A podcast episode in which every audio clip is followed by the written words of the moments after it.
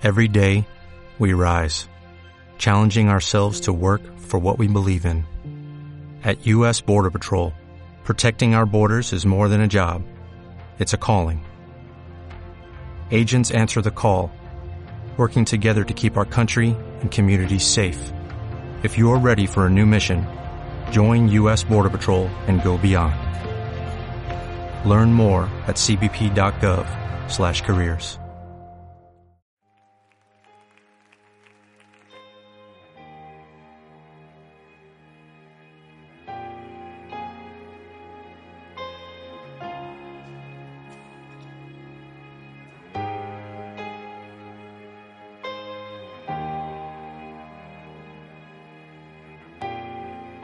Aprender a vivir por la fe hasta que Dios intervenga. Este es nuestro tema de esta tarde y en el que vamos a, meditar y donde vamos a, a, leer el pasaje antes que nada. Así que conmigo, por favor, abriendo vuestras Biblias en Habacuc, capítulo 2, versículos del 6 al 20. Os lo he puesto ahí en la pantalla, en ese... Bueno, ya está puesta la, ya está puesta la, cita bíblica. ¿Ya la tenemos todos? Si quieres puedes seguirla en tu Biblia, en tu iPad, en tu móvil o la pantalla aquí. ¿Vale? Dice la palabra del Señor. ¿No han de levantar todos estos refranes sobre él y sarcasmos contra él? Dirán, hay del que multiplicó lo que no era suyo. ¿Hasta cuándo había de acumular sobre sí prenda tras prenda? ¿No se levantarán de repente tus deudores y se despertarán los que te harán temblar y serás despojo para ellos? Por cuanto tú has despojado a muchas naciones, todos los otros pueblos te despojarán a causa de la sangre de los hombres y de los robos de la tierra, de las ciudades y de todos los que habitan en ellas. Hay del que codicia injusta ganancia para su casa, para poner en alto su nido, para escaparse del poder del mal. Tomar consejo vergonzoso para tu casa, asolaste muchos pueblos y has pecado contra tu vida. Porque la piedra clamará desde el muro y la habla del laderado le responderá. Hay del que edifica la ciudad con sangre y del que funda una ciudad con iniquidad. ¿No es esto del Señor de los ejércitos? Los pueblos pues trabajarán para el fuego y las naciones se vano, porque la tierra será llena del conocimiento de la gloria del Señor como las aguas cubren el mar. Hay del que da de beber a su prójimo. Hay de ti que le acercas tu hiel y le embriagas para mirar su desnudez. Has llenado de deshonra más que de honra. Bebe tú también y serás descubierto. El cáliz de la mano derecha del Señor vendrá hasta ti y vómito de afrenta sobre tu gloria. Porque la rapiña del Líbano caerá sobre ti y la destrucción de las fieras quebrantará a causa de la sangre de los hombres y del robo de la tierra, de las ciudades y de todos los que en ellas habitan. ¿De qué sirve la escultura que esculpió el que la hizo? La estatua de fundición que enseña mentira para que haciendo imágenes mudas confíe el hacedor en su obra. Hay el que dice al palo, despiértate, la piedra muda, levántate. ¿Podrá él enseñar? He aquí está cubierto de oro y plata, y no hay espíritu dentro de él. Me gustaría que cada uno de nosotros pusiéramos nuestra mirada en Dios y que seamos pacientes con la obra que Él tiene que hacer. Por eso es hasta que Dios intervenga. Me gustaría que cada uno de ustedes contemple en quietud cómo Dios hará que su nombre sea conocido en toda la tierra. Me gustaría eso. Los que hemos tenido infancia, yo entre ellos, yo he tenido infancia, no sé tú, pero yo he tenido infancia. Los que hemos tenido infancia recordarán aquella frase de su madre, especialmente de su madre, también del padre, pero recordarán aquella frase de, pobre de ti como tú hagas esto o hagas aquello. ¿No te lo dijeron nunca? A mí sí. Pobre de ti como hagas esto o no hagas aquello. Esa era una advertencia que incluía una amenaza de integridad física. Es decir, o atendías a esa frase o ibas a sufrir las consecuencias. Y a eso no le llamamos eh, violencia, a eso le llamamos disciplina. Yo creo que si los niños de hoy tuvieran la disciplina que nosotros tuvimos ayer, las cosas irían totalmente diferentes. yo lo dejo caer. Y, y como dicen en Canarias, al que lo quiera coger, que lo coja. ¿Vale? ¿Os acordáis del poder que tenía la zapatilla? ¿La chancleta? ¿Os acordáis de eso? A mí me enseñaban la chancleta, la chancla, la zapatilla, y aquello era, bueno, mi padre me enseñaba la mano, que es más grande que la mía y más gorda los dedos. Entonces ya no, no tenía ni que agacharse. Me enseñaba la mano y yo ya temblaba.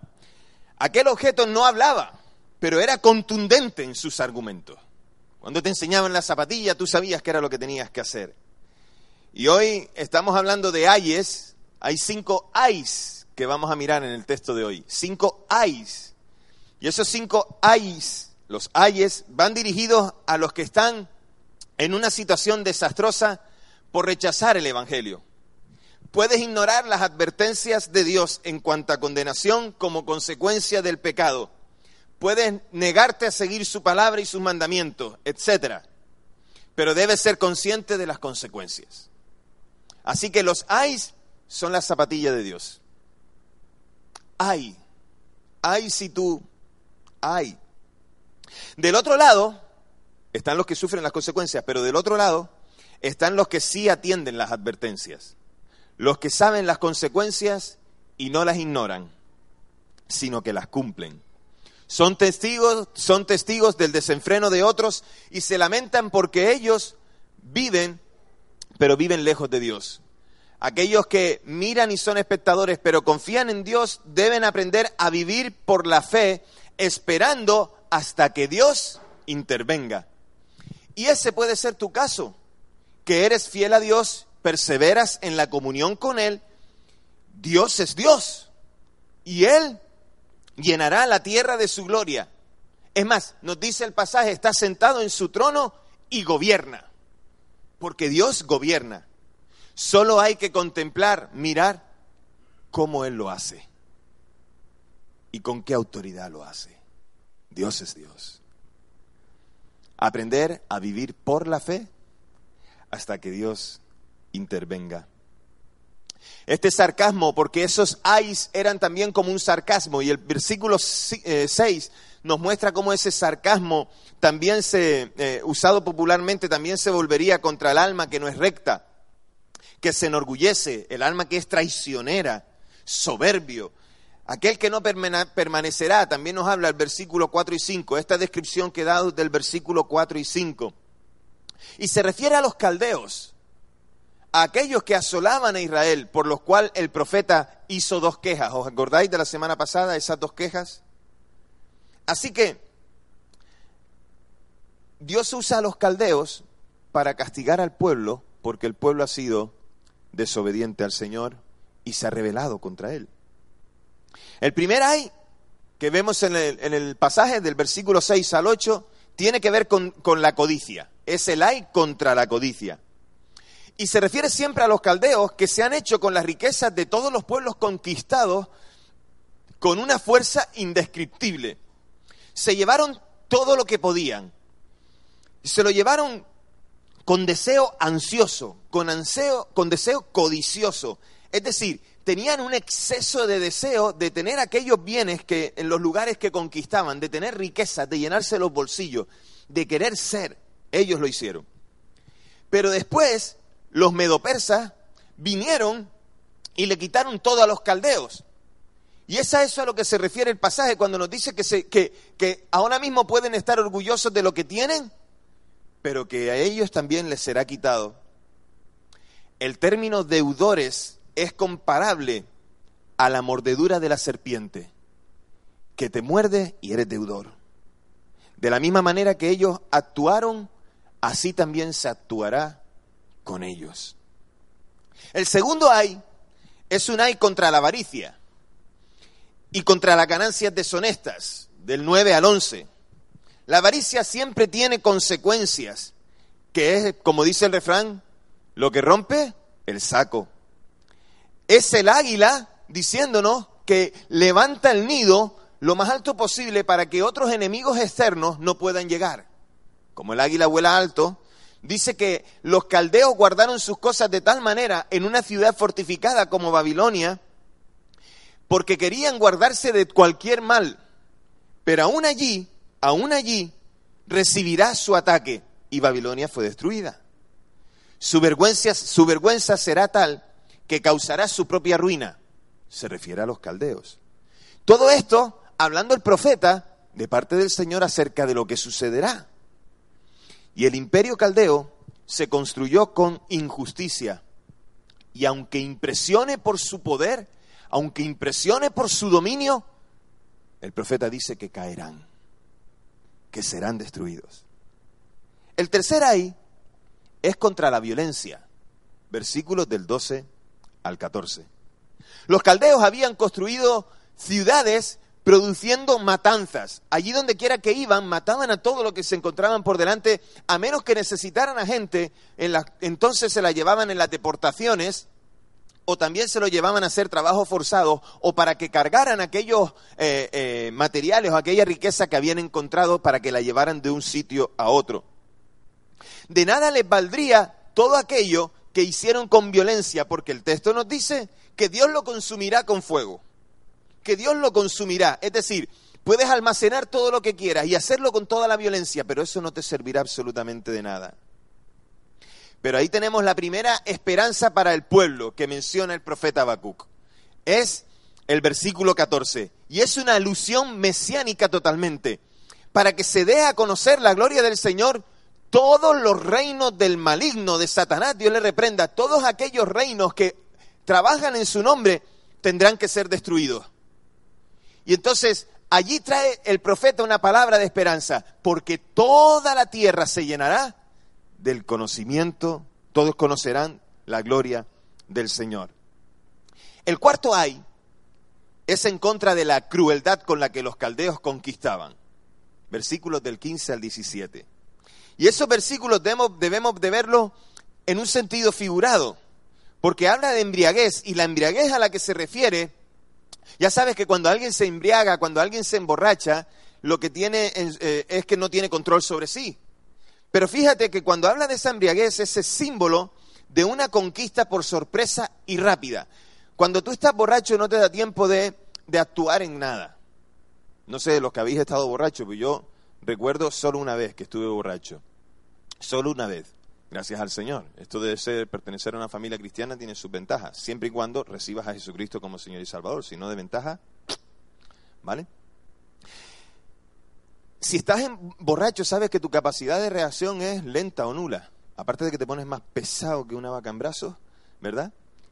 El estar borracho te, impide la capacidad de reacción. Pues ese era símbolo de que al venir la conquista, los caldeos estarían tan embriagados por lo que ellos hacían, estarían tan borrachos y, y presumiendo de su poder en la conquista, que cuando vinieran a conquistarlos a ellos estarían como borrachos, de manera que serían cogidos por sorpresa y muy rápidamente, sin posibilidad de reacción. Lo que nos muestra el pasaje es que el hombre puede tener todo el dominio que quiera, pero el dominio del hombre es siempre temporal cuando depende de Dios, por cuanto Dios siempre tiene la última palabra. Así que la demanda es fuerte porque los trata como a incircuncisos que son, a los que le devolverá su afrenta. Han destruido, han desolado todo el territorio, han cortado árboles, han matado animales, han destruido todo por los lugares donde han pasado, han llevado eh, personas, han hecho esto y han hecho lo otro lo hicieron a las naciones y también se lo hicieron a Judá y a Jerusalén. Y el quinto hay, el quinto hay, es contra la idolatría. La idolatría era el mayor de los pecados, por cuanto era darle, es darle el lugar a otro, quitándoselo a Dios a quien le corresponde. Eso es lo mayor de los pecados darle el lugar a otro quitándoselo a Dios, que es a quien le corresponde. Y fíjate que, ¿de qué sirve esa idolatría? Pregunta Habacuc, versículos 18 al 20, 18 y 19 especialmente. Estatuas de fundición que enseñan mentira, porque los profetas de ellos enseñaban de parte de aquellos dioses, pero mentían porque esos dioses no les podían hablar. hablan de que son mudos, de que no tienen, no tienen capacidad para, para, actuar. Es más, el texto nos habla de, de cómo, cómo, incluso hay una mofa, una burla a esos dioses a los cuales incluso se le dice, levántate, muévete, despiértate. Es la idolatría. Esas imágenes, esa idolatría, no habla, y aunque se le demanden señal, es la esperanza de los necios confiar en aquello que no tiene vida. Pero en medio de todo eso aparece una esperanza.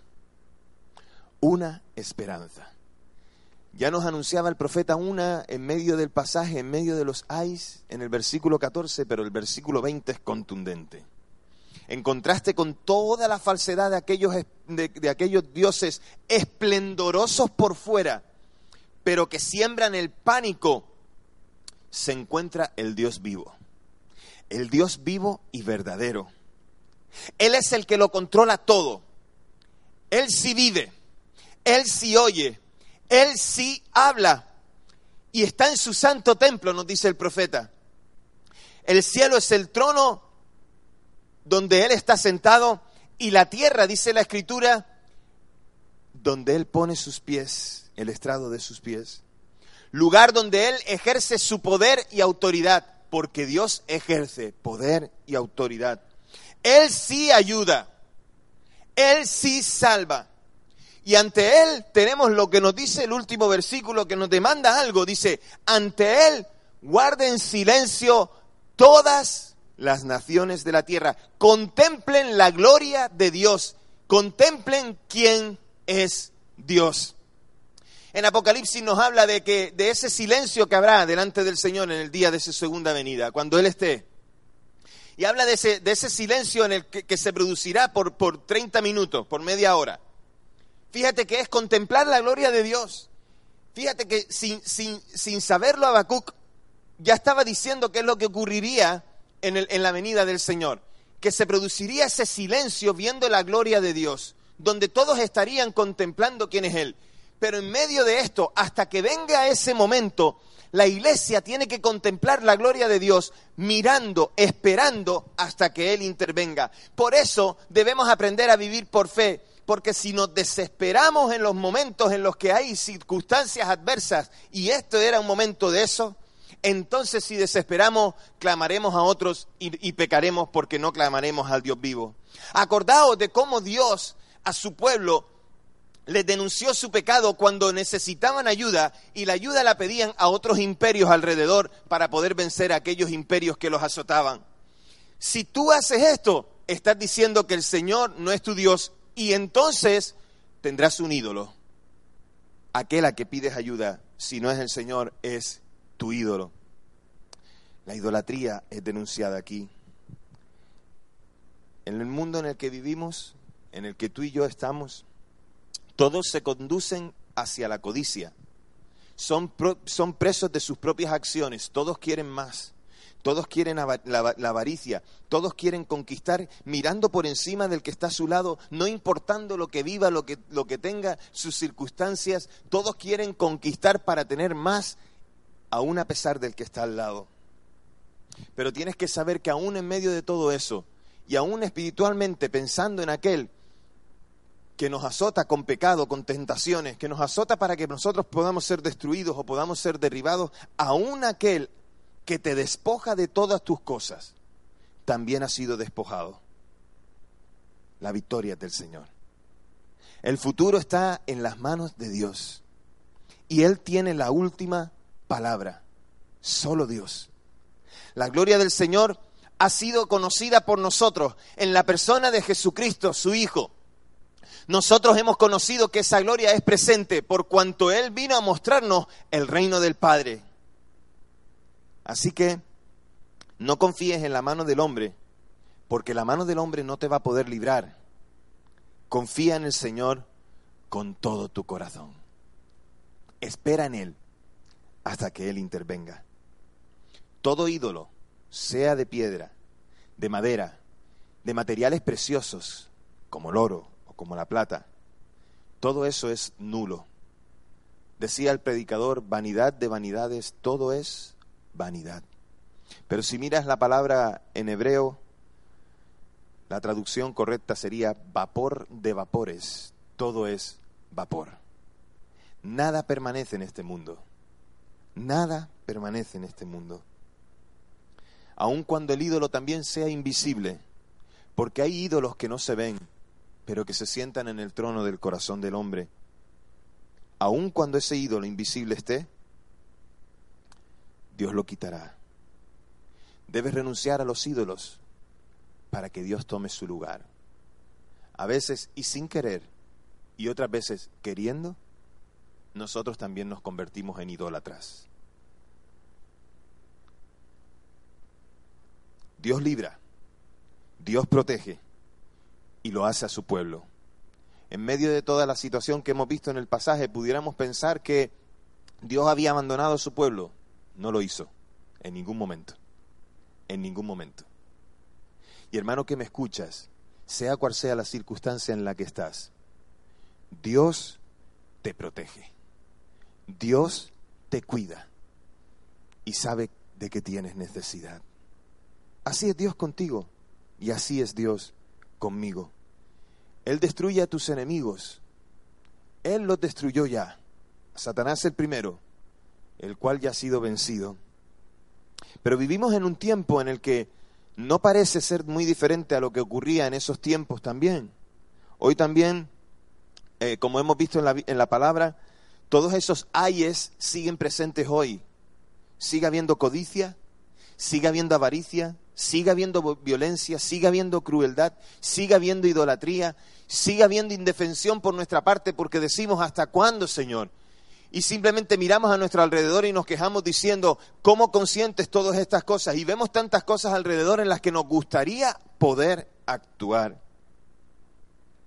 El pecado parece que se levanta como poderoso enemigo y que arrasa, pero ante el pecado tenemos que tener confianza en nuestro Señor. Tienes que tener confianza en el Salvador, que se levantará con poder para derrotarlo. Ya lo hizo. Jesús ya ha vencido el pecado, iglesia. Jesús ha vencido a toda desolación y él ha derrotado a Satanás. Satanás ya ha sido condenado. Solo esperamos a que Jesús regrese a por su iglesia y esa es nuestra esperanza. Solo esperamos a que Jesús regrese a por su iglesia. Y esa llamada al silencio es una invitación a que el profeta deje de quejarse. Para parar el sufrimiento del pueblo, deja de quejarte. Y también para que los que nos enaltecen en su poder, en su constante charlatanería, hablando delante de Dios, se quejándose y quejándose, diga hasta aquí, porque el hombre opresor se enorgullece de su maldad, pero Dios traerá la recompensa a los que son justos.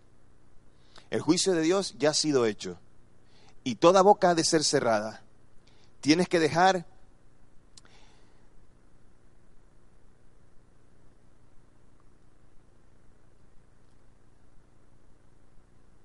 tienes que dejar todos tus dilemas y buscar una explicación para ellos. A veces queremos una respuesta para todo y lo único que tenemos que hacer es esperar hasta que Dios intervenga, viviendo en la fe. No es tu actuación, es la actuación de Dios. Habacuc tiene que esperar que Dios intervenga y ya no puede hacer nada más. Ya no puede hacer nada más.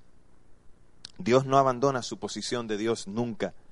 Los que abandonamos somos nosotros. Eso sí, vivimos en tiempos en los que debemos ser abiertos y honestos ante Dios acerca de todo lo que padecemos, de todo lo que vivimos, de nuestros dolores, de nuestras preocupaciones, de las presiones de la fe.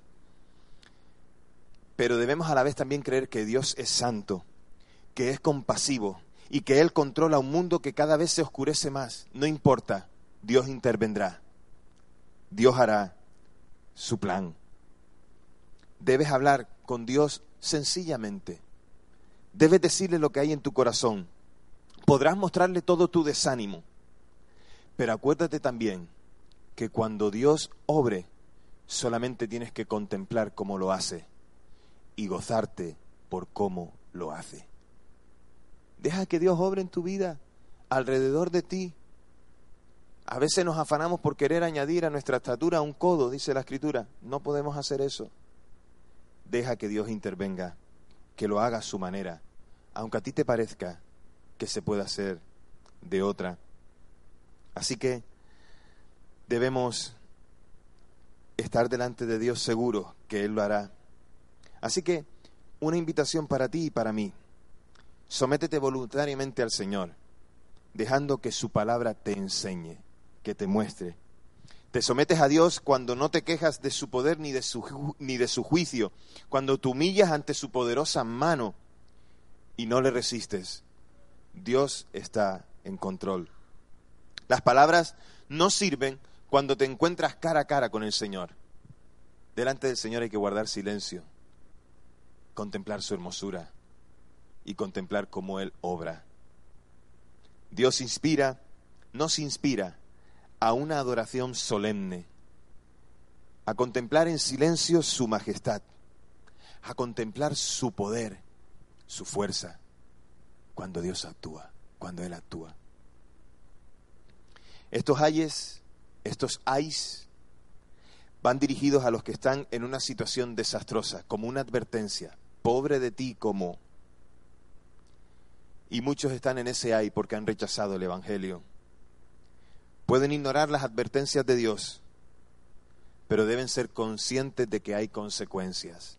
Y eso también nos atañe a nosotros, en cierta manera.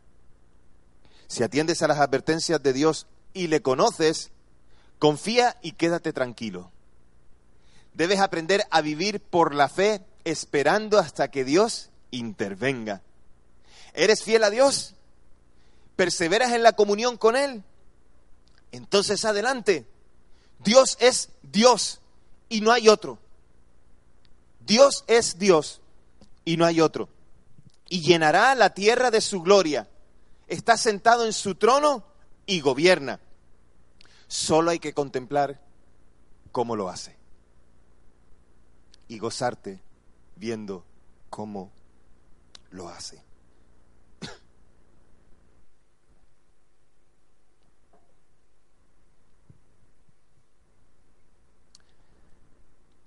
Vivir la fe es complicado porque requiere perseverancia. Vivir la fe es creer sobre aquello que no hemos visto. Pero Dios hará su parte. Y cuando lo haga, nos gozaremos y alegraremos. Porque Él lo ha hecho. Oremos. Señor,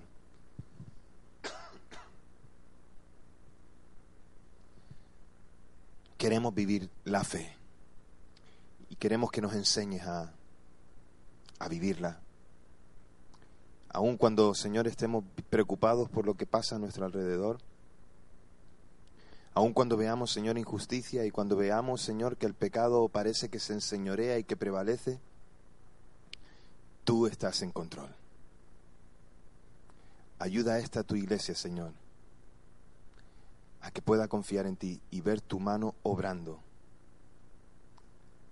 Señor, y que cuando eso suceda, nos regocijemos en ti y no en ninguna situación concreta. Que nos regocijemos en el que vive por siempre, porque el que lo prometió lo cumplirá. Señor, gracias. Gracias por lo que nos hablaste hoy. En el nombre de Jesús. Amén.